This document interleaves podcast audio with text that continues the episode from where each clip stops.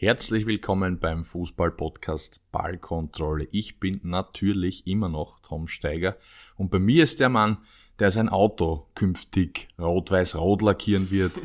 El Skeptico, Michi Pinter, Servus Michi. Servus Tom, guten Morgen. Ich bin auch immer noch Michi Pinter und bei mir ist der Mann, der vor zwei Tagen seit langem wieder 90 Minuten Fußball gespielt hat und der sich seitdem durchgehend über Schmerzen im ganzen Körper beschwert. Servus Tom. Richtig. Servus, servus mich. Ja, der zweite Tag ist immer der ärgste. Also Muskelkater technisch ist es brutal. Ein, ein Wrack, ja. wie du es heute vorher schon Im ansteigenden also. Alter sollte man seinen Körper gut kennen und deswegen spiele ich schon gar keine 90 Minuten mehr Fußball, auch keine 45. Leider, ähm, wenn dann sind es drei Minuten, das reicht, weil sonst bin ich eine Woche lang raus wird dir jetzt ähnlich gehen, nehme ich mal an. Richtig, ja. Aber Michi, um, um den Bogen wieder herrlichst zu spannen, möchte man fast sagen. Ähm, ich wollte aufgrund äh, der erfolgreichen Qualifikation unseres Nationalteams ähm, Rot-Weiß-Rot ein bisschen nacheifern und selber wieder kicken. Ähm, um, um das heutige Thema ja. ins rechte Licht zurückkehren. Mein Übergang wäre ja folgender gewesen. Du hast 90 Minuten gespielt und wir haben 180 Minuten österreichischen Fußball mhm. hinter uns. Denen ja. tut hoffentlich nichts weh, außer vom Feiern nachher, weil Österreich hat sich so wie wir das äh, vorausgesehen haben und so wie das auch äh, jetzt gar nicht mal so überraschend kam, für diese nächste Europameisterschaft 2024 in Deutschland sehr souverän, muss man sagen, qualifiziert nach zwei Spielen gegen Belgien und Aserbaidschan. Ähm, ich glaube, unsere Zuhörerinnen und Zuhörer wissen es, das 2 zu 3 Niederlage zu Hause gegen Belgien. Ein heroischer Kampf kommt von El Skeptico. Ähm, wir werden es dann noch ein bisschen genauer beleuchten äh, und danach ja. eben ein unspektakuläres 1 zu 0 auswärts in Aserbaidschan. Das hat dann gereicht. Österreich ist mit dabei bei dieser Europameisterschaft von vorne weg gleich, Tom. Ähm, jetzt geht das nächstes Jahr im Sommer über die Bühne. Es ist ja nicht mhm. so weit weg. Ähm, hast du Interesse, dir das dort vor Ort anzuschauen? Holst du dir Tickets oder wie gehst du es an? Mhm. Wie du richtig gesagt hast, ist ja in Deutschland somit dieses Jahr quasi ein Wimpernschlag weg von uns und ich, ich kann mir das gut vorstellen, dass ich mir das ein oder andere Match anschaue, beziehungsweise jetzt schon äh, schau, dass Tickets eventuell äh, irgendwie zu kriegen sind, was ja, naja, traditionell bei Groß-Events eher schwierig wird, in einem gewissen Abstand, also wenn man da nicht gleich zuschlägt. Mhm.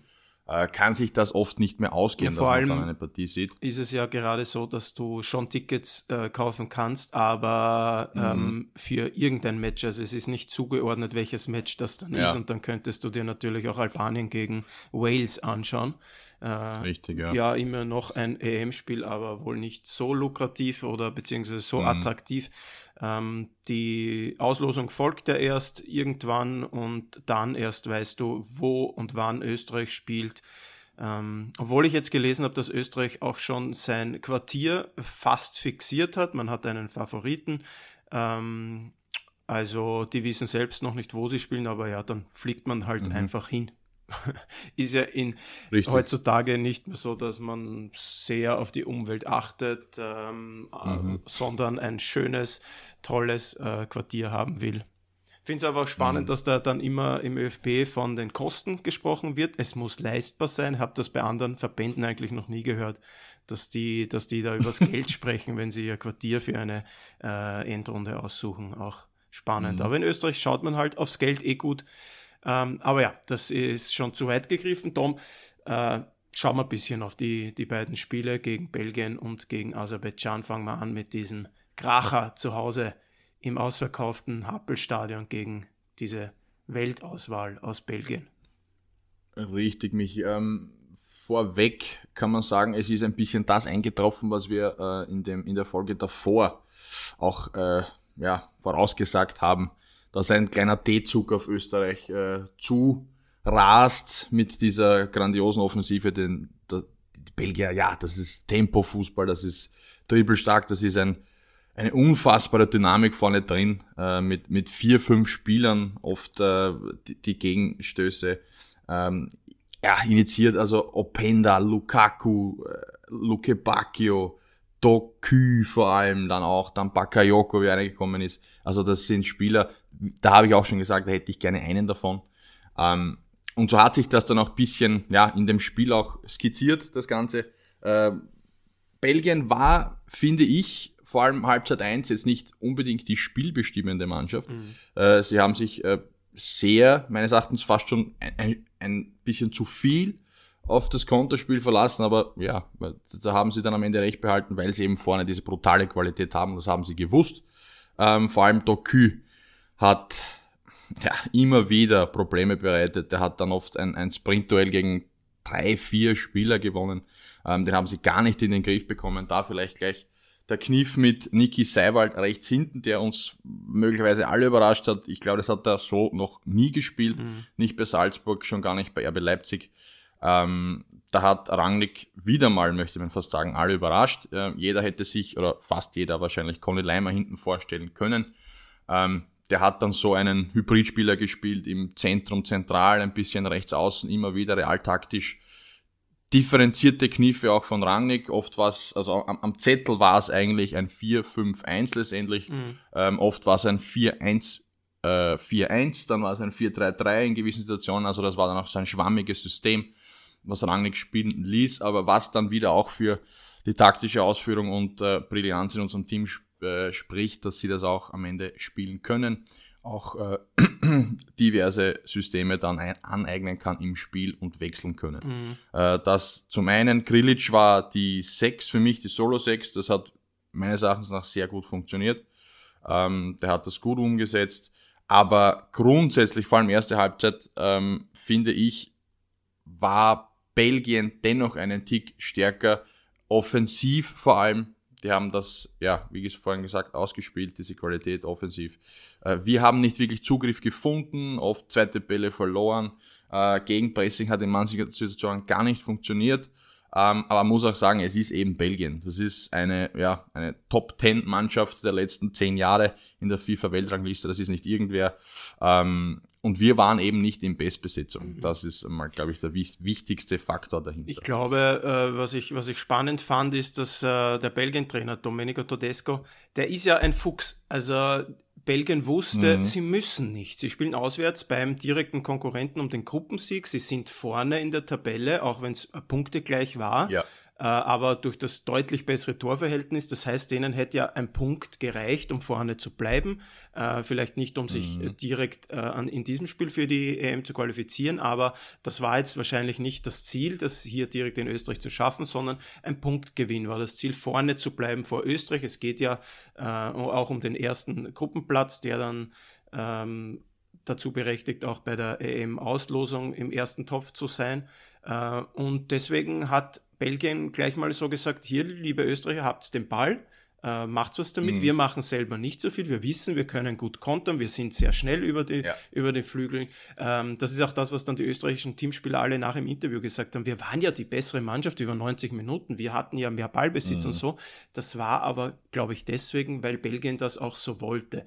Ähm, und wir haben es mhm. dann gesehen, bei ein, zwei Toren hat man die österreichische Hintermannschaft ja vom Feinsten ausgekontert, gerade beim dritten Treffer. Richtig, nur kurz, Michi, da passt für mich sehr gut dazu die Statistik, was du eben richtig gesagt hast. Österreich hatte mehr Ball. Sie haben das selber so empfunden, ist richtig. Ballbesitz 56 zu 44. Ja. Und was ich extrem spannend finde, das, der XG-Wert, der Expected Goals-Wert, hatte beim 2 zu 3, also ein 3 zu 2 Sieg für Belgien, Belgien 0,99 ja. bei drei geschossenen Toren ja. und Österreich 1,92. Also den eigenen Expected Goals wird eigentlich fast erfüllt, Österreich und Belgien weit dahinter, weil sie eben auch nur acht Torschüsse und davon viereinhalb, kann man sagen, aufs Tor hat. Ja, sie waren dann auch sehr clever in, im Herausspielen und Ausspielen ihrer Chancen. Also ich, ich habe da einen mhm. klaren Matchplan dahinter gesehen. Es war nicht so, dass Österreich ja. jetzt so drückend überlegen war, sondern ich glaube, und das ist jetzt wieder ein bisschen El Skeptico, aber auch ähm, realitätsnah, dass Belgien dieses Spiel genau so gestalten wollte,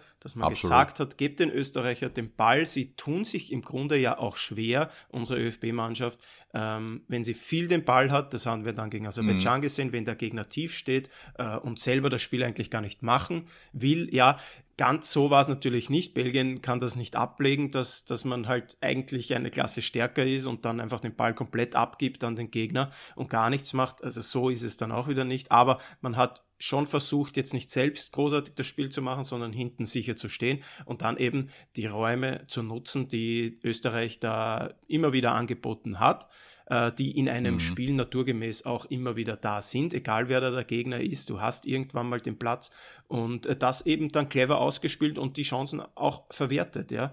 Ähm, und dann kommen wir auch gleich dazu, dass sich Österreich äh, bei allen drei Gegentoren nicht wirklich gut angestellt hat, um das jetzt milde auszudrücken. Also das hat teilweise Absolut leider äh, in der Defensive ein bisschen stümperhaft ausgesehen. Ja, äh, gerade das, also das 1 zu 0, okay, das war eine eine Einzelleistung. Da hat, äh, hat äh, Lin hat, glaube ich, nicht gut ausgesehen im, mhm. im, im Laufduell mit Luke Bacchio kommt vor. Der ist halt richtig schnell. Das ist seine große Stärke. Ähm, dass du dann als Innenverteidiger da manchmal nicht mitkommst, ähm, ist okay. Aber dann musst du halt davor ein bisschen besser stehen. Da sind wir zu mhm. weit aufgerückt. Da ist äh, Wöber zu weit vorne. Danach haben wir hinten nur noch die Dreierkette, die dann nach links rüber rückt. Und dann kommt es halt eben zu diesem Laufduell. Das macht Luke Bacchio natürlich hervorragend mit dem Abschluss. Äh, 2 zu 0 ist dann grausam anzusehen, wie man aus so einer Situation, ja. die dann auch noch so ausgespielt wird, ähm, ein Gegentor kassieren kann. Also ein Freistoß aus guter Position, normalerweise schlägst du den rein, du hast gute Kopfballspieler mhm. als Belgien, äh, machen sie nicht, spielen ihn kurz ab und der nudelt den irgendwie aufs Tor, äh, der wird zweimal abgefälscht, ja. davor auch schon äh, Kevin Wimmer äh, der den Ball hat und vertändelt dann das Foul machen muss in einer Position. Ähm, Patrick Wimmer. Mit Patrick, Entschuldigung, Kevin Wimmer ist, ist ein anderer, ja. Ähm, so alter Rapid. ja. Äh, lang hat er nicht bei Rapid gespielt. Ich glaube, das ah, äh, würde man uns übel nehmen, ihn als Rapidler zu bezeichnen. Natürlich, mhm. Patrick Wimmer hat sich hier falsch angehört, äh, will mich entschuldigen. Ähm, Patrick Wimmer äh, vertändelt dort den Ball äh, in der Vorwärtsbewegung, klar unter Druck, aber den muss er halt dann ein bisschen anders klären, zurückspielen, keine Ahnung. Mhm. Äh, da macht er das Foul, blöder Freistoß dort und dann wird der kurz abgespielt und wir sind nicht da, wir gehen nicht gescheit drauf. Das ist irgendein Tor. Und plötzlich steht es 2-0 und dann natürlich dieser Konter, der auch so nicht passieren darf einer Spitzenmannschaft. Ja. Und dann bin ich eh schon fertig, Tom. Äh, da rennen wir 2 gegen 5. Also äh, Doku, den nachher natürlich alle loben. Ja klar, der hat, der hat große Klasse, ist natürlich pfeilschnell, aber ja, man muss sich halt auch überlegen, wie man solche Spieler stoppen kann. Dann muss eben das taktische Foul Richtig. passieren, kurz nach der Mittellinie oder schon davor. Ja, da absolut. rennen zwei Spieler der Belgier gegen fünf Verteidiger und man merkt einfach ja. diesen Geschwindigkeitsunterschied, weil da Krilic und Wöber hinterher trotten und die da im mhm. sogenannten Sprint sich befinden und trotzdem aussehen, als wären sie im Dauerlauf oder eben im Auslaufen. Ja. Ähm, die kommen da nicht nach. Dann kann sich der einmal eindrehen, dann noch diesen, diesen richtig guten Pass auf Lukaku spielen und wenn der vor dem Tor ist, wissen wir natürlich, ähm, dass ja. der da die Qualität hat, den zu versenken. Und dann steht es nach 58 Minuten 3-0 und das Spiel ist irgendwie gelaufen und man weiß gar nicht, wieso. Mhm. Richtig. Mich bei dem Tor und beim, beim 0 zu 3, also das 3-0 der Belgier, finde ich extrem spannend, den Laufweg als Eckstürmer von äh, Romelu Lukaku. Ähm, der läuft auf gleicher Höhe wie Lienhardt rechts und dann biegt er links ein. Das Übergeben von Lienhardt auf Danzo funktioniert nicht und somit reißt er sich selbst mit einem Laufweg gegen zwei IVs mhm. den Platz auf und kann alleine aufs Tor gehen.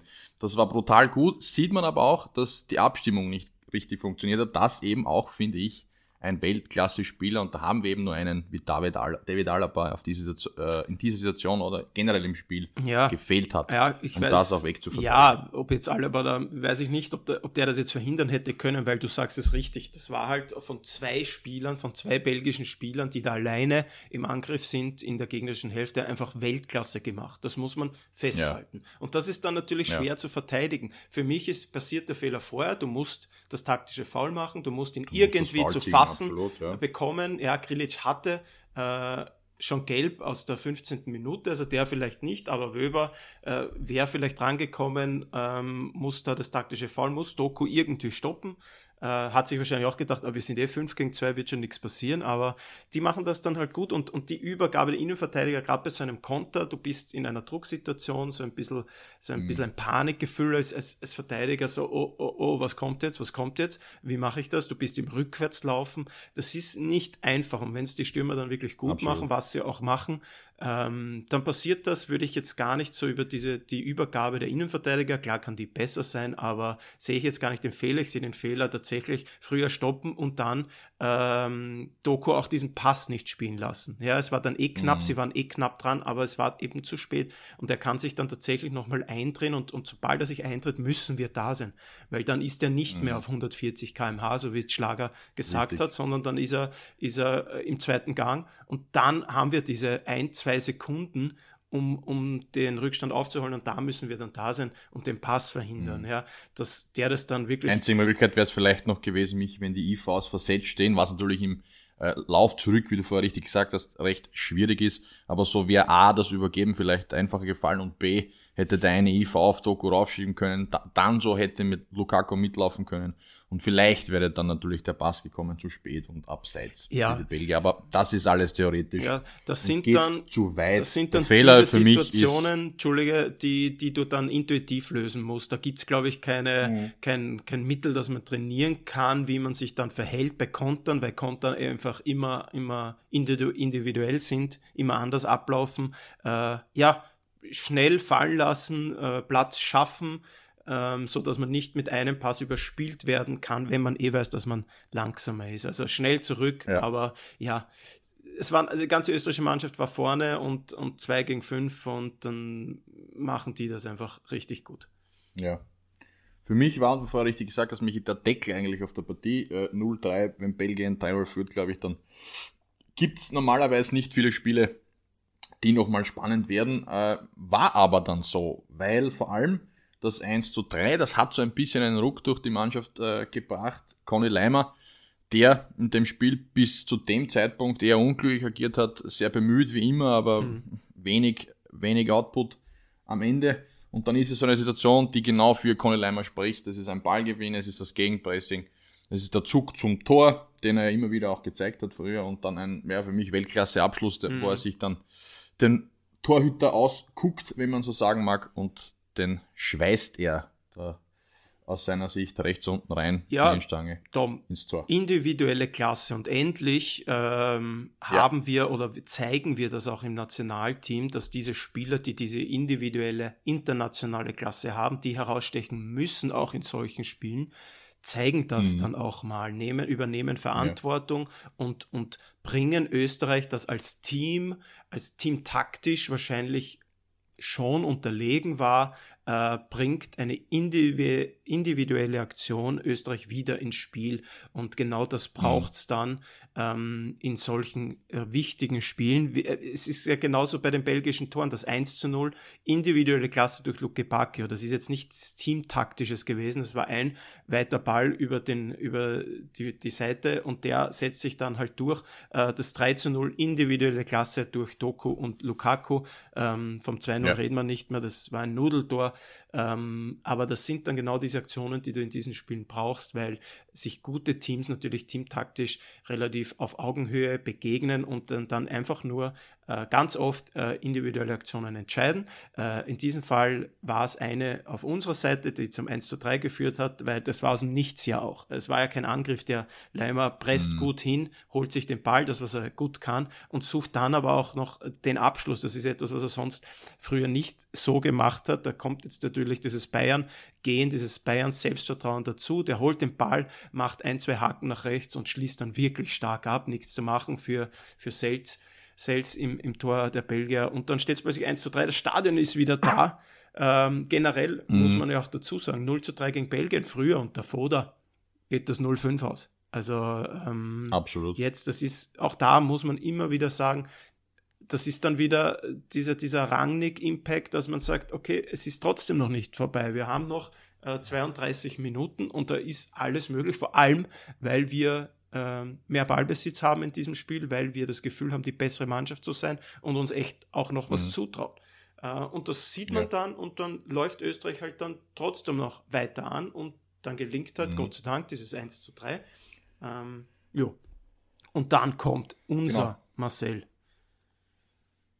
Genau, unser Marcel Sabitzer. Und davor noch äh, entscheidender Moment, das zweite Foul von Onana an Xaver Schlager. Ja. Ich bin mir nicht immer noch nicht hundertprozentig sicher, ob ich da gelb-rot gegeben hätte, weil äh, für mich spielt er zuerst den Ball, rutscht so ein bisschen über den Ball drüber, mhm. tritt dann Schlager natürlich auf den Knöchel ähm, oder auf den Rist, aber ähm, im Kontext gesehen ist diese Aktion für mich nicht gelb und mit mehr Fingerspitzengefühl auch nicht gelb-rot. Ja. Ähm, aber sei es drum. Es spielte uns in die Karten, dann kam, wie du richtig gesagt hast, Marcel Sabitzer für Patrick Wimmer ähm, der haut dann den fälligen Elfmeter rein, Handelfer, wo für mich auch der war wieder zu lange gebraucht hat. Das war in der ersten Aktion klar zu sehen, ja. dass das ein Elfer ist. Ja. Ähm, Arm abgespreizt, da braucht man normalerweise nicht viel oder nicht viele Situationen und Wiederholungen, um das anzusehen. Aber äh, egal, Marcel Sabitzer haut den rein, souverän. Äh, auch dann wird es nochmal richtig heiß. Kurz nur, um da auch mal noch wieder mal eine Lanze für Marcel Sabitzer zu brechen. Mir taugt das wirklich, wie der in letzter Zeit Verantwortung übernimmt.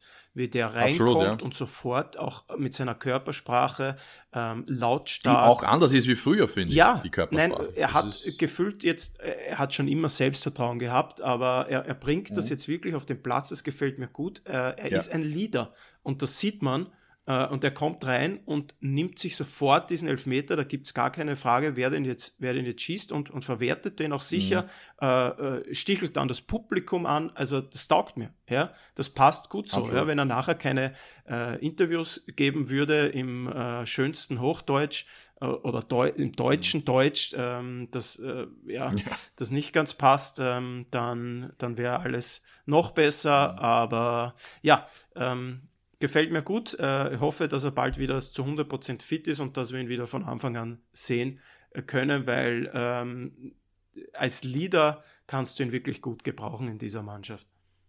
Mhm. Und ja. dann haben wir doch wir diese Chance ja. am Schluss durch Charm. Sind wir da schon? Mhm. Ja. Das sind wir gerne. Äh, wie, also wie gesagt, dann, dann haben wir am 3 zu 3 geschnuppert.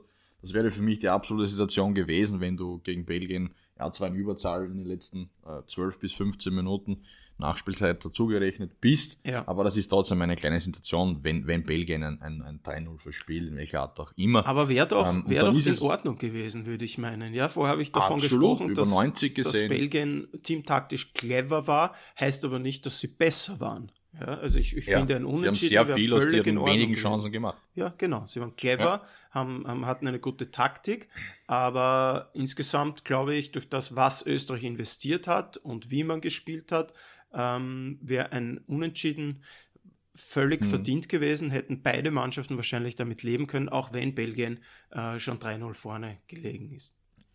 Richtig. Und bei dem Abschluss von Mojam hat man gesehen, dass dort womöglich eben genau dieser Marcel Sabitzer, Sabitzer hätte stehen müssen, um vielleicht das 3 zu 3 zu machen, denn da hat man schon ein bisschen gemerkt, die Verantwortung hätte, hat und hätte er gerne richtig abgegeben, der Mojan. Ja. Denn das war nicht Fisch und nicht Fleisch, diese ja. Aktion. Das war kein Pass, das war kein Stangepass. Ja. Das war vor allem kein Abschluss, der dort einfach passieren muss.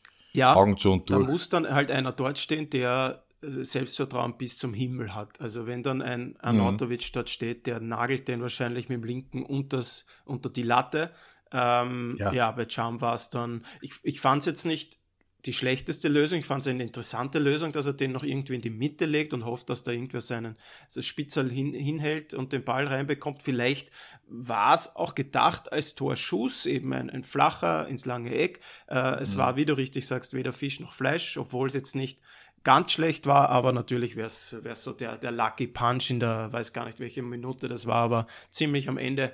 Ähm, wäre natürlich geil gewesen. Ich glaub, 96 ja, oder so. Ja, das Stadion hätte gewackelt, ähm, wäre auch cool gewesen ähm, für, die, für die ganze Nation, für die ganze Fußballnation Österreichs. Ja. Ähm, aber ja, war es dann nicht und somit verliert Österreich dieses Spiel 2 zu 3 gegen Belgien und die Reaktion danach hat mir auch ganz gut gefallen weil ich habe mir dann schon gedacht, okay, das wird jetzt wieder auch von den Medien so ein bisschen wie dieses ähm, 2 zu 1 äh, gegen Italien bei der Europameisterschaft, als wir eine Niederlage gefeiert haben.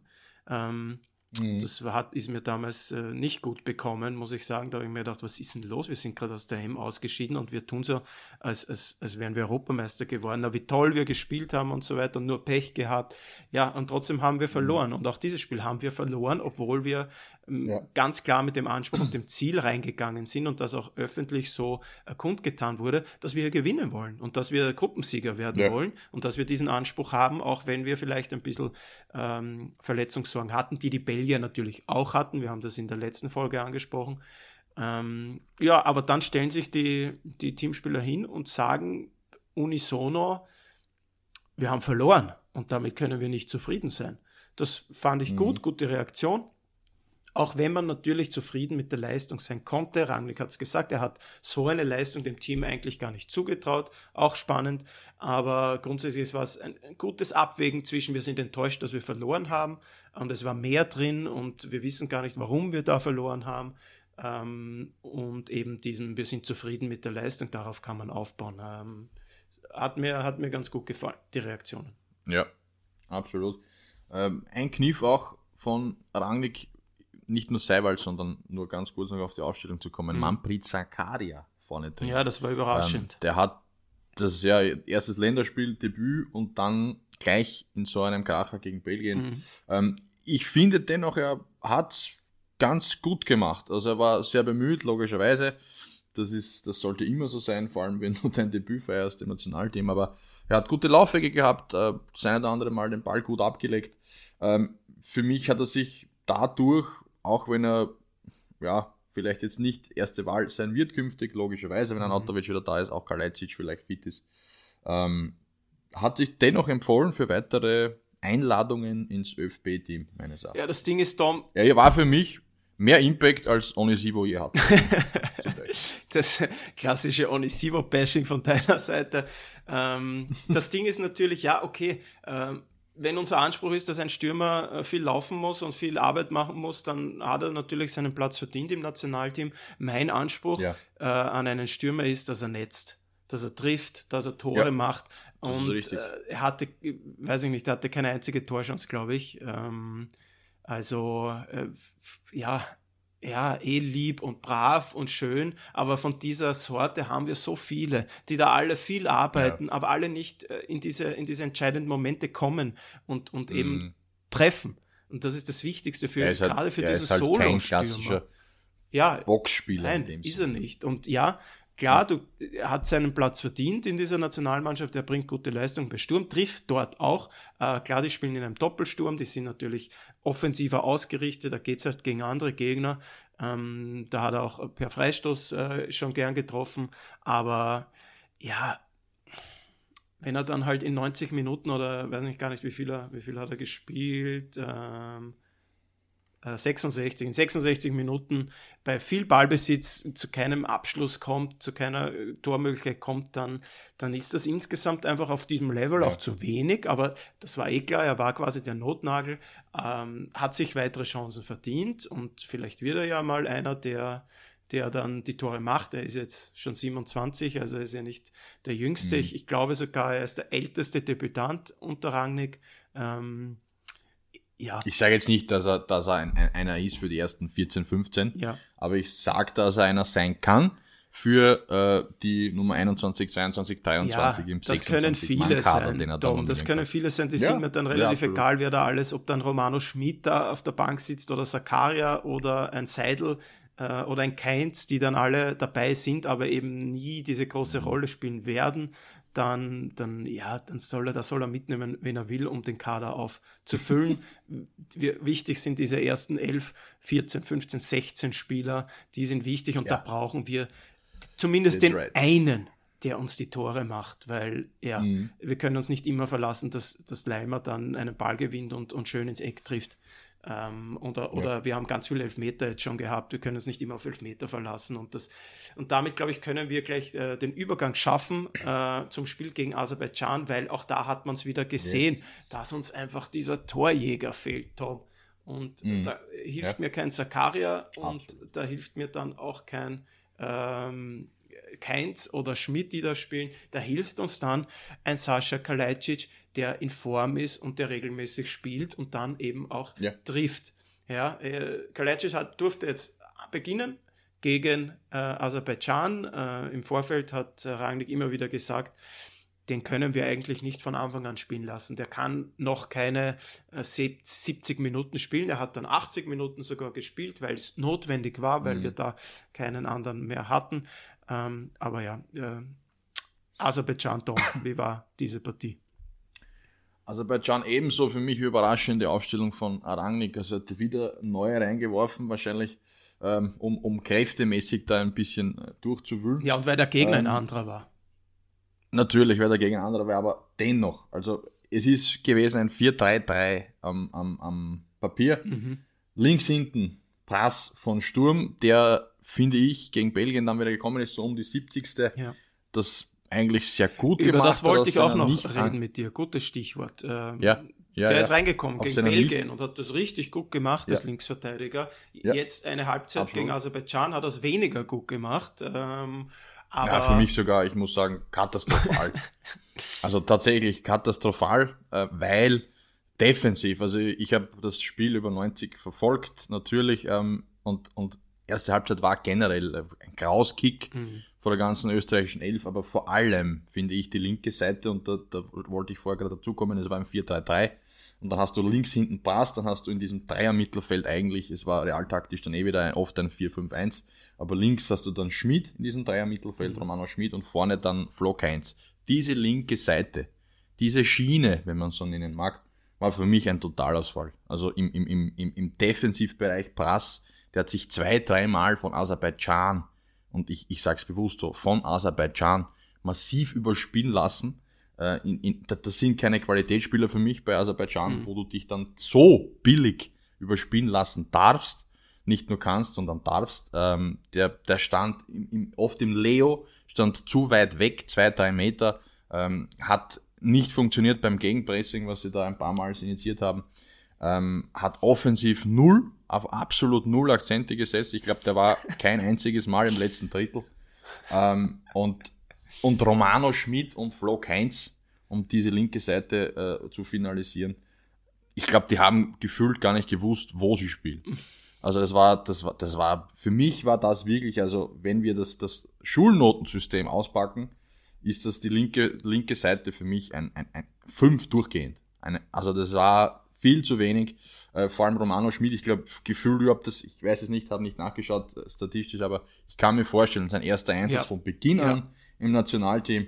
Und der, also es, man kann sagen, er war bemüht, das möchte man ihm nicht absprechen, aber wenn du einer bist, der bei Bremen regelmäßig spielt in der deutschen äh, Bundesliga, dann darf man es auch erwarten, dass ein ja, Zentrums-Offensivspieler im Nationalteam auch gegen Aserbaidschan zumindest, zumindest äh, ein, ein paar Akzente liefern kann. Tom, Genauso Flo Keins, Kapitän bei Köln. Ja, ich glaube, es liegt einfach daran, dass man ähm, im Verein, er, Keins und Schmidt haben da regelmäßig gespielt, viel gespielt. Schmidt kommt sogar mit wirklich ähm, guter Form zum Nationalteam, aber ich glaube, ja. Äh, das ist im Verein sind das ganz andere Systeme, da wissen sie, was sie zu tun haben.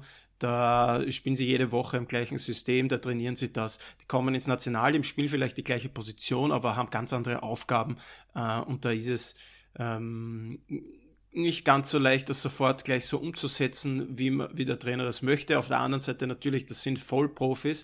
Äh, Gerade Flo Keins ja. spielt seit Jahren, Jahrzehnten, Jahrhunderten in der deutschen Bundesliga. äh, ist mittlerweile Kapitän beim ersten FC Köln. Also der muss sofort äh, funktionieren in Wirklichkeit. Der hat genug ja. Erfahrung. Äh, der hat im Grunde ja auch die Qualität, um gegen Aserbaidschan eine tragende Rolle im österreichischen Nationalteam zu spielen. Ähm, hat er jetzt in Ach, der, der Partie. sie im Nationalteam nie. Na, Einfach. Ja, als, als Joker gefällt er mir oft ganz gut, aber wenn er, im, wenn er in der Startaufstellung steht, ist es, ist es meistens zur, zur Pause wieder vorbei für ihn. Ähm, ja, mhm gegen Aserbaidschan auswärts ähm, hat, hat Rangnick wahrscheinlich gedacht, es reicht, wenn ich hier so die, die C11 mittlerweile aufstelle, dass ich auch anderen Spielern mal eine Chance gebe. Das ist ja völlig okay. Ja. Ich höre bei dir raus, dass du Alexander Brass nicht als Linksverteidiger Option äh, für die Zukunft siehst. Ich finde es spannend. Ähm, aber ich glaube auch, dass das, dass das nicht funktionieren wird, vor allem, weil er eben bei Sturm sicher nicht den Linksverteidiger spielen wird und damit gar keine, mhm. gar keine äh, äh, Übung auf dieser Position bekommt. Ähm, und klar, der ist Offensivspieler, der war immer Offensivspieler, der ist das null gewohnt, dass er, dass er nach genau, hinten arbeitet. Deswegen hat es auch Deswegen hat es auch gegen Belgien besser funktioniert. Ja, weil wir da nur angegriffen da, haben in diesen letzten Minuten. Richtig. Ja. Absolut. Klar, da war er nichts mehr quasi eh Linksmittelfeldspieler. Also er ist ja. gewohnt, hinter sich noch einen zu haben. Ähm, das Stellungsspiel ist natürlich etwas, das du nicht nicht von Natur aus hast, äh, als Link, äh, wenn du, wenn du ja. Offensivspieler bist, dass du dann links hinten spielen musst. Ähm, ja, von dem her, nette Idee, hat auch gegen Belgien gut funktioniert. Wenn wir in einer Dreierkette mit fünfer Mittelfeld, wenn er da den Schienenspieler macht, äh, sehe ich schon ein ja. bisschen äh, optimistischer. Aber ja, man hat es dann eben gegen Aserbaidschan gesehen, äh, wo das eigentlich ja passen, auch passen müsste, weil dann hast du viel Platz auf den Außenpositionen, die werden jetzt nicht anpressen, die werden sich hinten reinstellen, dann hast du einen spielstarken Außenverteidiger, der flanken kann, der, der sich in die Offensive einschalten kann, aber äh, hat halt mhm. gar nicht funktioniert. Du sagst es richtig, diese linke Seite war ähm, ja, war, war einfach eine Klasse schwächer als die rechte Seite man sieht es ja einfach auch am Personal. Du hast links Brass, Schmidt und Keins und rechts hast du Seiwald, Schlager und Leimer. Also die, die ja. RB-Connection, gestandene, richtig gute Spieler mit Qualität. Und links sind das lauter Spieler, die eigentlich nie in der Startelf des Nationalteams stehen. Äh, mhm. Ja, ist halt so. Ähm, hat auch gegen ja. Aserbaidschan nicht gereicht. Auch das ist natürlich ein Punkt, den man ansprechen muss. Es gibt fast keine leichten Gegner mehr auch in Europa, auch die Kleinen sind herangerückt. Ähm, die, auch mannschaftstaktisch kann man gegen gute Mannschaften mittlerweile schon dagegenhalten. Die wissen schon, ja. wie sie spielen müssen, auch wenn jeder einzelne Spieler natürlich schlechter ist als sein Gegenüber. Äh, aber als Mannschaft, äh, wenn du da kompakt stehst und eine gute Taktik hast, kannst du es jeder Mannschaft schwer machen. Ähm, hat man auch bei anderen äh, äh, Spielen in, an diesem letzten Wochenende gesehen. Zum Beispiel haben wir angeschaut kurz ähm, äh, San Marino gegen Dänemark. Also ich weiß nicht, ob mhm. du das mitbekommen hast. San Marino hat, glaube ich, erstmals seit drei Jahren ein Tor erzielt. Es stand ja. bis zur 75. 1 zu 1. Dänemark hat sich richtig schwer getan äh, und dann noch äh, aus einer Standardsituation das 2 zu 1 gemacht durch, durch Paulsen. Ähm, aber ja, dann gewinnt Dänemark 2 zu 1 gegen San Marino und San Marino ist noch mhm. einmal äh, deutlich unter Aserbaidschan zu stellen. Ja. Also man sieht's. Es ist schwieriger geworden. Es sind keine einfachen Siege, es sind keine äh, Pflichtsiege, wenn man so will, äh, sondern auch da muss man Leistung bringen, muss das gut machen. Und mhm. Österreich hat sich da äh, richtig schwer getan, hatte dann am Schluss auch noch extremes Glück. Ähm, aber mhm. ja, äh, während, bis, bevor du jetzt noch ein bisschen was über das Match erzählen kannst, ähm, auch wieder von mir der Punkt, unter Rangnick gewinnen wir dann diese Spiele. Punkt 1, das ist anders als, äh, als früher. Äh, und Punkt 2, Marcel Sabitzer, Meter, Verantwortung übernommen, wieder war da, mhm. wieder eingewechselt. Er hat da genau drei Minuten gespielt und äh, war schon wieder im, im, im, im Setting, im mentalen Setting so weit, dass er sagt, ich entscheide jetzt dieses Spiel. Äh, ja, ich, ich beginne langsam und ich mag es gar nicht glauben, dass das aus meinem Mund kommt, äh, Marcel Sabitzer im Nationalteam zu feiern. Ja, ja, absolut. Ja, also wenn man die letzten beiden Partien hernimmt, auch zu Recht, weil äh, das eben ein Faktor ist, der entscheidend sein kann, auch beim Turnier dann an sich, bei der Euro. Du brauchst Spieler, die vorangehen, ja. die vor allem in diesen Situationen Verantwortung übernehmen und es auch ausstrahlen. Sagen, okay, gib mir den Ball, ich hau ihn rein, egal was passiert. Ja. Und von denen hatten wir in den letzten Jahren nicht immer so viele. Ähm, und, und Marcel Sabitzer strahlt es für mich momentan absolut aus, zu 100 Prozent, verkörpert auch, finde ich, extrem gut die Idee, die Rangnick, äh, den österreichischen Nationalteam, da umhängt und immer wieder mit Details versucht, ähm, ja, neue Szenarien ja. zu kreieren und das macht Marcel Sabitzer, finde ich, absolut man gut. Hat und einfach jetzt ist, es, jetzt, jetzt ist es final vorbei, kann man sagen, oder?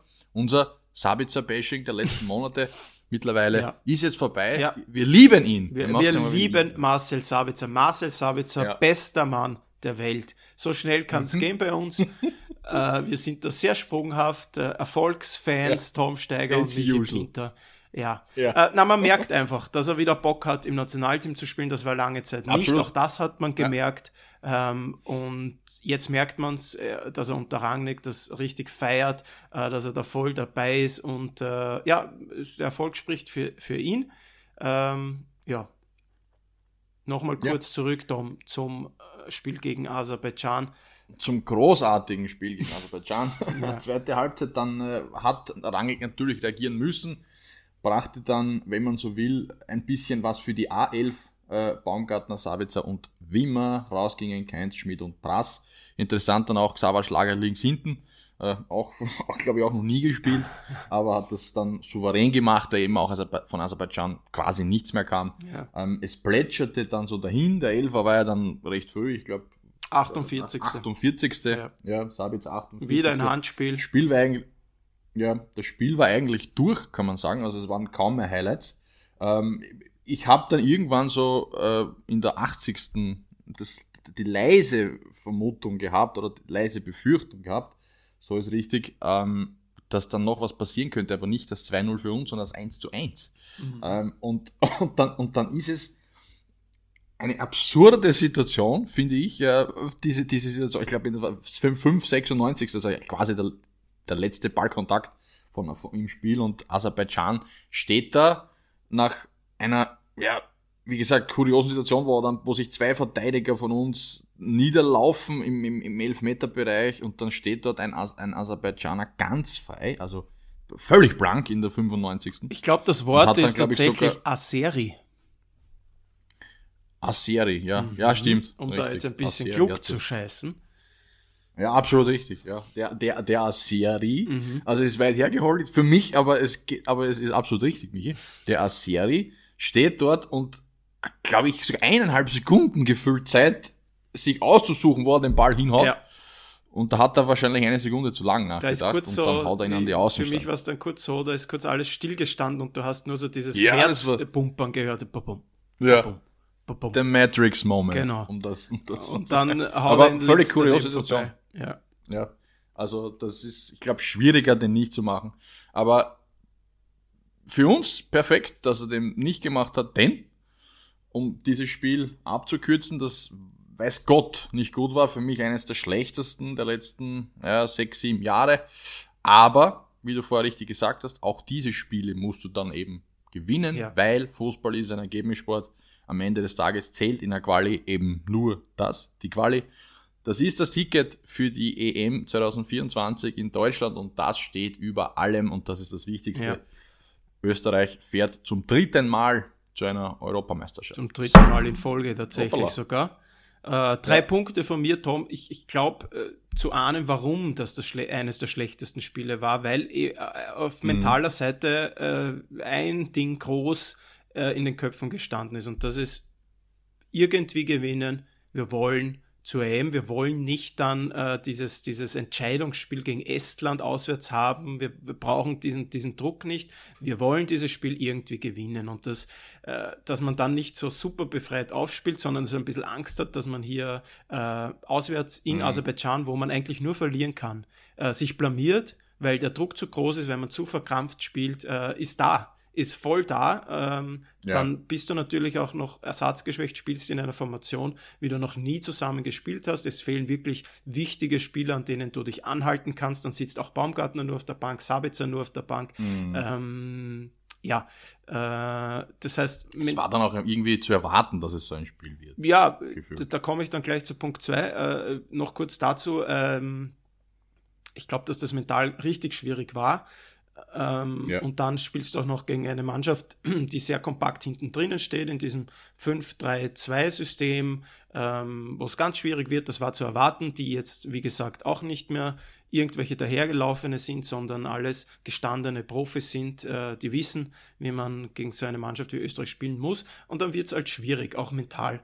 Äh, Punkt 1. Punkt 2 ja. ist, äh, ich würde mir wünschen äh, für die Zukunft, dass wir es schaffen könnten, noch mehr Qualität insofern zu haben, dass wir solche Spiele relativ easy gewinnen, dass wir dann 3-0, 4-0 gewinnen, mhm. dass wir einfach es schaffen, ja. äh, auch tiefstehende, schwächere Gegner durch Kombinationsspiel, durch Standardsituationen, durch Cleverness, durch eiskaltes Verwerten von Chancen einfach ja. äh, dann einfach 3 zu 0, 4 zu 0 zu schlagen und nicht immer, Vielleicht ja. mal zur Pause schon den genau, Deckel zu machen. Wir gewinnen diese Spiele unter Rangnick, ja, aber es ist dann immer sehr nervenaufregend ja. und sehr knapp. Mhm. Du, wir haben es angesprochen, diese Chance für Aserbaidschan in der letzten Minute. Ähm, die muss er machen und dann ist dieses Spiel 1 zu 1 und dann sind wir nicht für die EM qualifiziert und dann haben wir diesen Pflichtsieg in der letzten Partie gegen, ähm, gegen, Estland. gegen Estland, wobei auch das 1-1 im Nachhinein wissen wir es, das 1-1 hätte, hätte gereicht weil äh, Schweden-Belgien ja das abgebrochene Spiel äh, ja 1 zu 1 gewertet wurde und damit Schweden ja nicht alle drei Spiele gewonnen hat, ähm, mhm. die es gebraucht hätte, um uns noch einzuholen. Also ja, aber das wussten wir da nicht. Äh, aber eigentlich soll, müsste dieses Spiel 1-1 ausgehen. Und dann ja. schaut es wieder düster aus, weil dann ist einmal wieder der mediale Druck da und dann hast du dieses Endspiel und dann ist es genau das gleiche wieder. Dann spielst du auswärts gegen ein schwaches Team und hast, kannst eigentlich nur verlieren. Also ich würde mir wünschen für die Zukunft, dass wir, dass wir das so optimieren, dass wir dann auch gegen schlechte Teams mal wirklich einen einfachen, souveränen Sieg einfahren, weil das haben wir ja. nicht geschafft in dieser M-Qual. Es war äh, gegen Estland sehr knapp und es war dann auch im Hinspiel gegen Aserbaidschan jetzt nicht super, äh, super souverän. Das war ein 2-0, glaube ich, mhm. im späten 2-0. Also ja, yes. Punkt 3 wünsche ich mir, und das ist so der Hauptpunkt ähm, für die EM und für die Spiele davor, äh, endlich einen Spieler, der Tore erzielt. Wir tun uns wirklich schwer. Wir brauchen mhm. diesen einen Bomber vorne. Ich weiß nicht, wer es sein soll. Ich hoffe, Anatovic kommt wirklich in Form und kommt wieder auf diese Welle, die er schon mal hatte. Wir können uns nicht auf Gregoritsch verlassen, meiner Meinung nach. Ähm, der ist einfach nicht dieser Spieler, der uns äh, pro Spiel zwei Tore macht. Wir brauchen einen Lukaku vorne drinnen. Wenn wir den noch ja. einbürgern könnten bis dahin, ähm, ja, ich würde alles dafür geben. Aber ja, ja. eh, Kalecic ist es halt eh auch nicht. Das war er ja noch nie. Ja, ich, ich mag ihn mhm. sehr und, und wir brauchen ihn und, und ich hoffe, dass der bei der EM äh, dann auch Stammspieler ist. Ähm, aber er ist jetzt auch nicht dieser Bomber, der, der ein bis zwei Tore pro Spiel macht. Aber ja, das Absolut. ist natürlich ein, ein sehr illusorischer Traum, weil den werden wir nicht irgendwo mhm. ausgraben bis dahin. Aber ich würde es mir wünschen, wenn ich mir was wünschen dürfte, ist es ein, ein treffsicherer Mittelstürmer noch vor äh, den beiden Außenverteidigern, dass, dass wir da zwei, zwei coole, coole, ja. gute Spieler bekommen, würde ich mir darüber noch den Mittelstürmer wünschen. Mm, absolut. Um das vorher noch richtig anzumerken, ich habe gesagt, die dritte EM, also war natürlich, ist natürlich die vierte, aber die dritte am Stück. Die dritte in Folge, so ist es, genau. genau ja. Ähm. Ähm, und ich finde nur kurz spannend, Michi, weil ich auch die Statistik da offen habe äh, von dem Spiel in Aserbaidschan. Aserbaidschan hatte tatsächlich mehr Ballbesitz. Ja, habe ich das auch schon gesehen. Was, was ich nicht verstehen kann, und da spricht auch wieder, was du vorher richtig erwähnt hast, wir müssen solche Spiele dann auch dominant bestreiten und den Gegner auch dominieren. Natürlich ist Ballbesitz nicht immer das, der, das erste Mittel zum Erfolg, aber es, es ist ein bisschen ein Indikator, äh, wie das Spiel verläuft in Sachen Dominanz. Und das waren wir eben gegen Aserbaidschan nicht.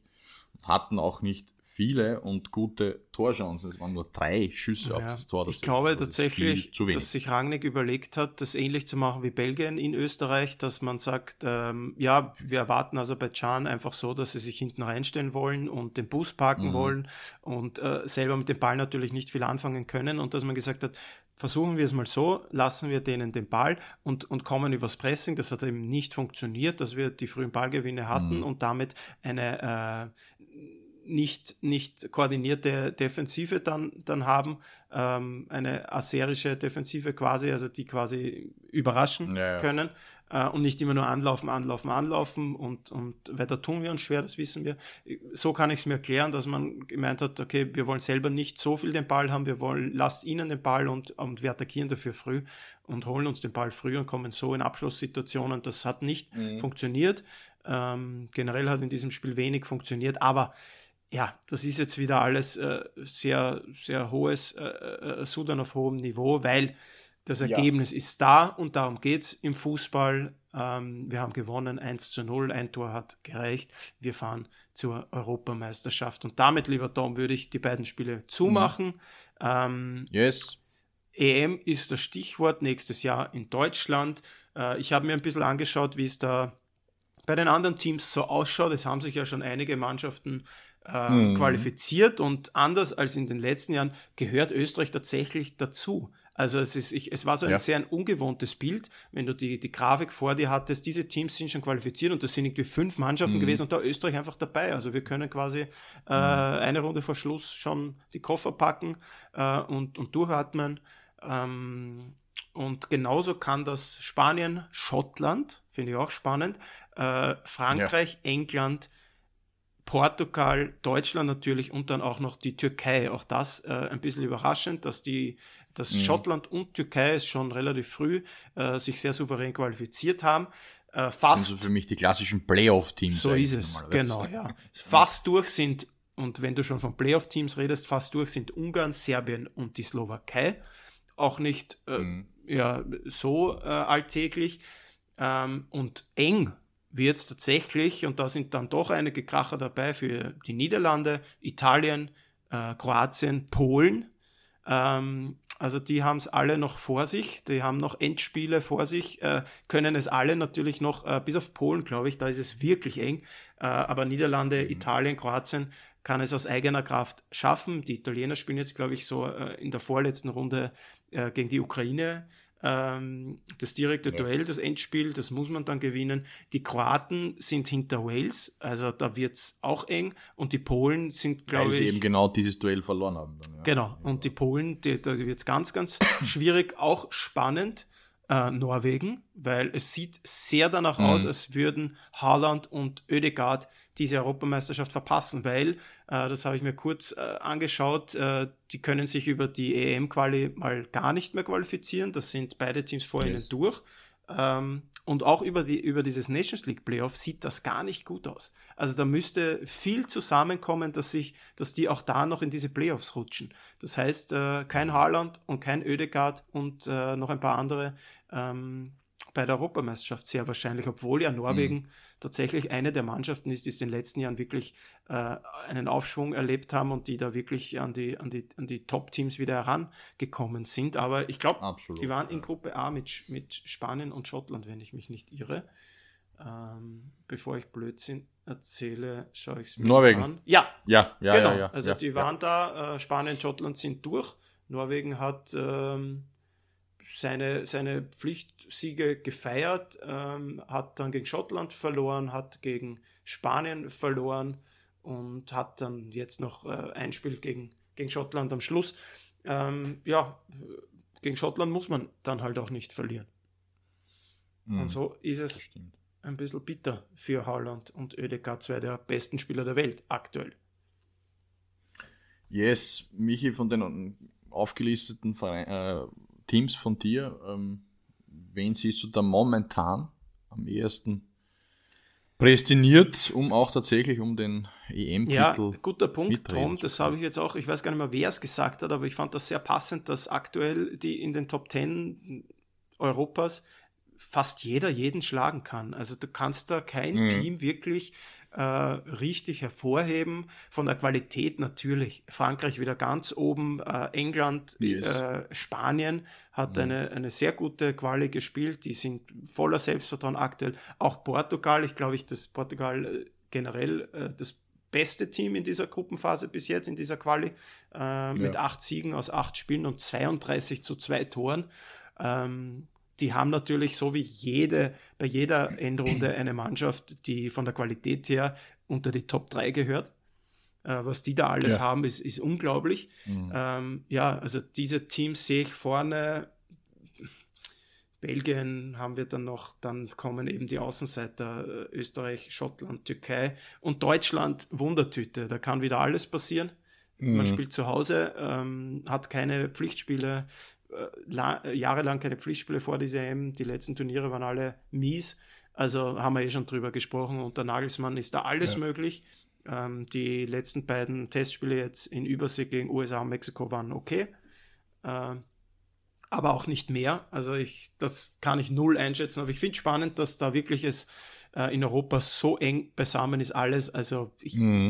ich, ich traue mich da auf keinen, äh, auf keinen Europameister zu tippen. Da ist niemand so mhm. weit vorne, dass wir sagen können, ähm, die werden das machen. Ja, wenn ich müsste, würde ich wieder mal auf Frankreich gehen. Ja, ja, wäre auch mein Take gewesen. Äh, Frankreich ganz hot finde ich eben, das ist richtig gesagt, Portugal. Ähm, ich habe mir da mal im Detail die letzten Tage den Kader angeschaut. Das ist, glaube ich, neben Frankreich äh, der größte Pool an Qualitätsspielern zur Verfügung.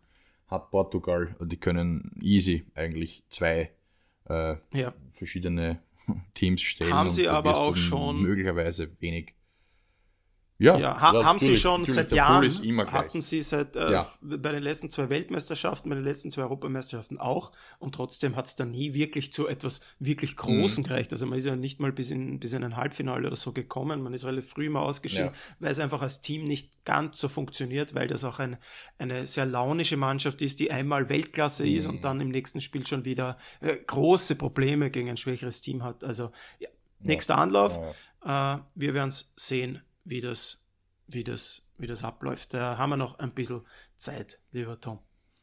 Genau. Apropos Zeit. Und, und ja. Wir sind knapp Stichwort. vor der einen Stunde. Äh, ich denke, wir schaffen es in einer Stunde, wenn wir jetzt zügig mhm. zu unserer neuen äh, Rubrik kommen, die da heißt Spielerduelle. Und die hat uns letztes Mal schon mhm. sehr viel Spaß gemacht und dementsprechend ähm, wollen wir das jetzt weiterführen. Ich hoffe, euch, liebe Zuhörerinnen und Zuhörer, äh, taugt das auch, äh, wenn wir da ein bisschen unsere persönliche Meinung einfließen lassen. Tun wir ja eh nichts anderes, mhm. muss man auch dazu sagen. ähm, aber ja. Keine Expertise, nur, nur persönliche Meinungen. Nur persönliche Meinungen. Ähm, ja. Du darfst gerne wieder Wer beginnen. beginnt, Michi? Oder soll ich? Okay, dann beginn. Ich beginne. Du beginnst, gut. Ich beginne, Michi, und bin wieder im Archiv unterwegs gewesen für die heutigen fünf äh, Paarungen meinerseits. Und da ist die, das erste Duell gleich Sheva Shevchenko gegen Didier Drogba. Der erste Impuls war Shevchenko, aber wenn ich drüber nachdenke, entscheide ich mich für Drogba, äh, weil er gefühlt einfach mehr Impact hatte, der der komplettere Spieler war. Mhm. Ähm, und auch über längere Zeit, glaube ich, als Shevchenko tatsächlich äh, auf höchstem Niveau äh, Leistung gebracht hat. Deswegen druckbar. Alright. Bei dir? Ibr äh, ebenso. Didier Drogba. Unvergessen, das, das, das Champions League Finale 2012 war es, wenn ich mich nicht irre, mhm. gegen die Bayern, ähm, wo er dann unfassbares Kopfball da gemacht hat, den entscheidenden Elfer reingehauen hat und diesen geilen Jubel da mit dem Henkelbot. Als würde er damit fahren. Großartig. Duell Nummer 2, Ibrahimovic gegen Rooney. Schwierig, heute, heute machst du es mir schwierig. Äh, bin, ich liebe deine langen Denkpausen. Ja. Großartig. Ja, puh, ähm, Heute habe ich dich. ich bin, also von der Sympathieträger sind sie für mich beide keine. Dafür ist mir Ibrahimovic einfach zu too much. Ähm, das mögen mhm. viele, ich nicht so. Ähm, in seiner Prime. Ich weiß nicht, ich, ich nehme Rooney. Rooney in seiner mhm. Prime mhm. vor, vor Ibrahimovic. Ich glaube, weil Rooney einfach auch der, der, der größere Teamspieler war und ähm, ja. ja. auch vom, vom Spielertyp mir mehr entgegenkommt als, als Ibrahimovic. Okay. Was, ich nehme Ibrahimovic genau das Gegenteil, weil ich eben finde, mir fehlen im Fußball diese Typen, ja. die polarisieren ja. in jeglicher Art und Weise. Dann ist es Duell Nummer 3, ein Barca-Duell. Kommt von mir an dich, Xavi gegen Iniesta. Iniesta. Knapp, hm. aber ja, einfach auch weil er der etwas speziellere Spieler war, der mehr nach vorne gemacht hat, der für mehr Höhepunkte gesorgt hat, ja. ähm, auch ja. geile, wichtige Tore geschossen hat, äh, deswegen Iniesta. Ja, ebenso Iniesta. Und, und auch, weil er für mich eben keinen Ballon d'Or bekommen hat in dieser Ära Messi Ronaldo, den er hätte sich's mehr als verdient. Mhm. Pavel Nedved oder Geizka Mendieta? äh, Nedved. Nedved, ähm, ja. weil äh, easy, der easy. bessere Spieler und über längere Zeit äh, äh, Leistung gebracht auf höchstem Niveau. Mendieta hatte so ein, zwei Jahre damals mit Valencia um die Jahrtausendwende ja. oder knapp danach. Ähm, von dem her ja. äh, ganz klar Pavel Nedved. Dem ist nicht mehr, nichts mehr hinzuzufügen. Und das letzte Duell Nicolas Anelka gegen Fernando Morientes. Ich, ich würde mich gern für keinen der beiden entscheiden, wenn ich darf. ähm, Großartig. Boah, ja, ich nehme Orientes. Äh, verlässlicher, weniger okay. Allüren, weniger Skandale. Ähm, mm, ja. Hat, wenn er, glaube ich, Stammspieler gewesen wäre, hätte er noch mehr Impact gehabt, noch mehr Tore erzielt. Also er war so der perfekte Backup für Raul. Ähm, ich würde mich gern für keinen der beiden entscheiden, ist einfach geil. Ja, Großartig. ja nein, äh, wenn ich drüber nachdenke, de definitiv Morientes. Okay, ja, ja. Äh, unterschreibe ich so. Okay, cool. Dann äh, gehen wir in die Neuzeit des Fußballs zu Spielern, die auch unser jüngeres Publikum auch noch kennen mag. Äh, ich beginne mal mit äh, Alfonso Davis gegen Theo Hernandez. Boah, auch du machst es mir schwer, mein Freund. Ähm, es ist, es ist, ich will nur ich kurz geh, erklären, warum, also Linksverteidiger-Position, Außenverteidiger sind selten geworden. Uh, für mich sind das die zwei besten der Welt und daher dieses, dieses Duell. Absolut. Und ich gehe mit tatsächlich Theo Hernandez. Mhm. Ähm, Alfonso Davis für mich unfassbarer äh, Typ in Sachen Dynamik, ähm, Explosion, ähm, Grundschnelligkeit. Aber äh, Theo Hernandez ist für mich der fertigere Spieler. Da hat natürlich Alfonso Davis noch ein bisschen Zeit, ist jünger, aber Theo Hernandez ist für, hat für mich am Ende mehr Impact bei Milan und in seinem Auftreten als Alfonso Davis.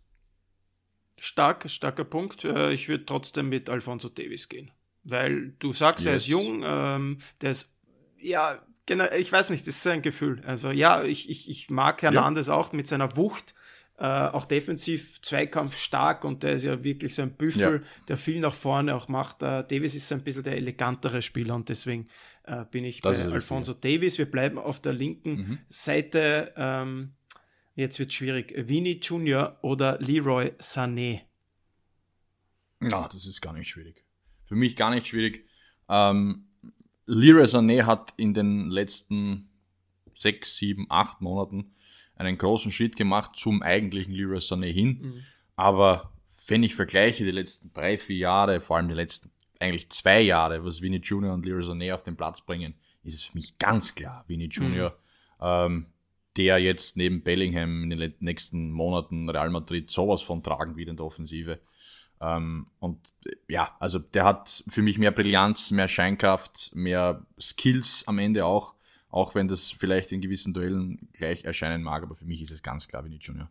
Aber glaubst du nicht, dass das auch vielleicht daran liegt, dass Real Madrid einfach mehr Scheinkraft hat als Bayern München? Äh, und, und, und, und gleich Durchaus. die nächste Frage. Äh, aktuell, Durchaus. wenn du dir heute einen Spieler aussuchen musst in der aktuellen Form, äh, ist es dann trotzdem noch Vinny Junior. Weil Leroy Sané zerschießt alles zurzeit in der Bundesliga. Aktuell ist der beste Leroy Sané, den es je gegeben hat, meiner Meinung nach. Absolut. Ähm, ja. Und gehört Absolut. aktuell zu den Top 5 Spielern der Welt. Ähm, von dem her, du bist trotzdem weiter bei ja. Vini Junior. Ich gehe weiter Vini Junior, ja. Okay. Cool.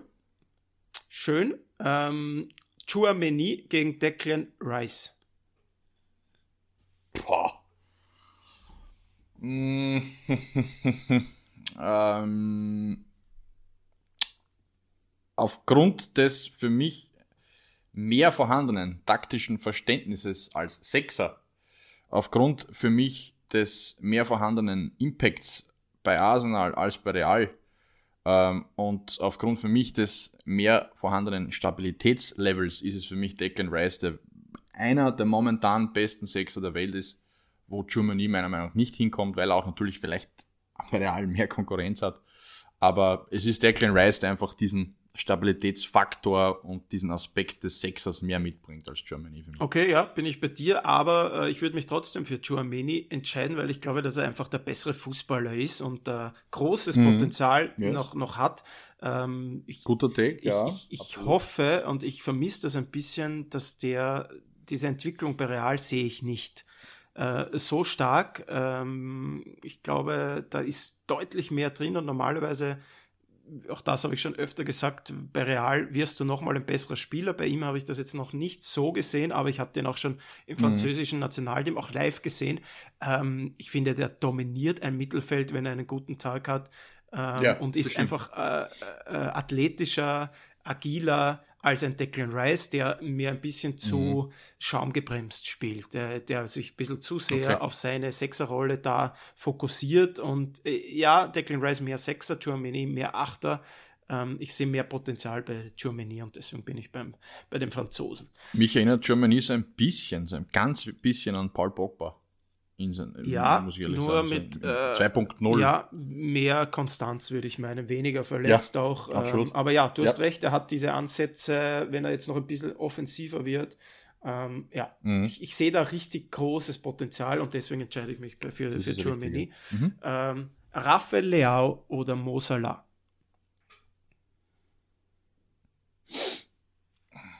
Ja, also das ist für mich jetzt in der aktuellen Situation der letzten zwei, drei Jahre ein absolut ungleiches Duell, weil Mo Salah für mich seit ja, eben drei Jahren zu den besten fünf bis sieben Spielern der Welt zählt. Mhm. Die Konstanz in der Premier League ist unfassbar. Die hat Leao noch gar nicht, finde ich. Ja. Ähm, das sieht man in gewissen Situationen am Feld. Er hat unfassbare Anlagen. Das ist grandios teilweise, was er technisch macht, was, man, was er in, in, in Tempo macht. Auch skilltechnisch, aber aufgrund der Konstanz und der Wichtigkeit, äh, auch in einer Liga wie eben die Premier League, und da zählt Mosala zu den immer noch besten fünf Spielern, ist es für mich ganz klar Mosala. Ja, bin ich bei dir. Ich entscheide mich auch für Mosala. Muss ich ja als Liverpool-Fan, aber ich muss dazu sagen, ich habe so ein bisschen eine Hassliebe mit Mosala, weil ich, äh, mm. weil ich, ich, ich mich ganz oft ärgere über ihn. Es ist, ich verstehe ja. nicht ganz. Ähm, und jetzt kommt so ein bisschen ein Salat-Bashing. Der ist als Fußballer, er ist kein besonders guter Fußballer, finde ich. Der hat immer wieder technische Probleme, Ballannahmen, die, die ihm verspringen, Ball zu weit vorgelegt, äh, auch manchmal Abschlüsse, wo du denkst, wie kannst du denn so, wie kommst du auf die Idee, den so zu schießen? Ähm, und trotzdem hat er so eine, keine Ahnung, dieses, dieses, dieses Magische, dass er dann trotzdem immer wieder die Tore macht, mhm. immer wieder diese Statistiken abliefert. Ähm, und, und, und Mir kommt es vor, mich als lebt Mosala immer noch von seiner explosiven Art. Und das meine ich auch jetzt in der Ballmitnahme, in der Ballverarbeitung und im Abschluss und in der Dynamik sowieso, wenn er sprintet. Ja. Ähm, und da, glaube ich, ist eben auch oft diese Fehlerquote vorhanden, dass es eben dann so aussieht. Ähm, er, er, der Ball verspringt. Ja, aber das ist ja weg. nicht immer nur, wenn er im Sprint ist, sondern auch ein, ein, ein, langer Wechselpass und er ist ganz alleine und nimmt sich den Ball schlecht an und er rutscht ihm unter dem Fuß durch ins, ins Out. Also wenn du sagst, er gehört das zu den Top 5 Spielern der Welt, okay. denen passiert das nicht. Und ich ärgere mich da oft, äh, und auf der anderen Seite liebe ich ihn auch dafür, dass er dann trotzdem diese Selbstverständlichkeit ganz oft äh, auf den Platz bringt äh, und mit, mit einer Abgebrühtheit Bälle verwandelt, die normalerweise keine Tore sind. Also da ist er dann wieder mhm. einer der, der besten Spieler der Welt. Aber es ist innerhalb eines Spiels oft so ein Auf und Ab und am Ende macht er dann wieder die zwei Tore und, und entscheidet das Spiel. Ja. Also ja, aber du hast recht, es ist ein ungleiches Duell, auch wenn Leao äh, riesiges Potenzial hat mit seiner Schnelligkeit, ja. aber der muss es halt, äh, erstens muss er mal irgendwann den Verein und die Liga wechseln, meiner Meinung nach, weil ja, ja, man hört es auch raus, ich bin jetzt nicht der größte Fan des italienischen Fußballs und der italienischen Mannschaften. Ich glaube, die sind eine Klasse einfach unter den Top-Teams. Ähm, und mhm. zweitens muss er einfach die Konstanz äh, hinbringen, dass er, dass er dann eben auch jede Partie ein, zwei Tore schießt. Ähm, ja, ja. Und dieser Spielstil von Leao und dieser Spielertyp, der passt eben für mich auch perfekt in die Premier League. Ja. Wenn er vielleicht in der Körperlichkeit noch ein bisschen zulegt, aber diese Explosivität, diese Schnelligkeit, diese Dynamik auch mit Ball und diese Qualität am Ball technisch, das passt für mich, das Gesamt, Gesamtbild perfekt. Ja, ich würde mich nicht ärgern, wenn er, wenn er so der Salah-Nachfolger bei Liverpool würde, ja, auch wenn die ja, beiden natürlich auf unterschiedlichen Seiten spielen. So, und Tom, ja, äh, ich habe gedacht, wir schaffen es in fünf Minuten, jetzt sind wir schon bei 15 fast. Ähm, mein letztes und abschließendes Duell ist eines äh, von den äh, Neustürmern im französischen Nationalteam. Äh, Thuram gegen Kolo Muani. Die sind ja beide bei der WM äh, in Katar so ein bisschen reingerutscht. Äh, sehr ähnliche Spielertypen. Äh, ja, wo stehst du da? Boah, es ist, das ist für mich jetzt dagegen ein klassisches 50-50, wo es, glaube ich, kein, es ist alles subjektiv natürlich, aber wo es kein richtig oder falsch gibt in dem Sinn, weil ähm, für mich ist das ein Duell, das extrem bezogen auf gewisse Momente in einem Spiel ist.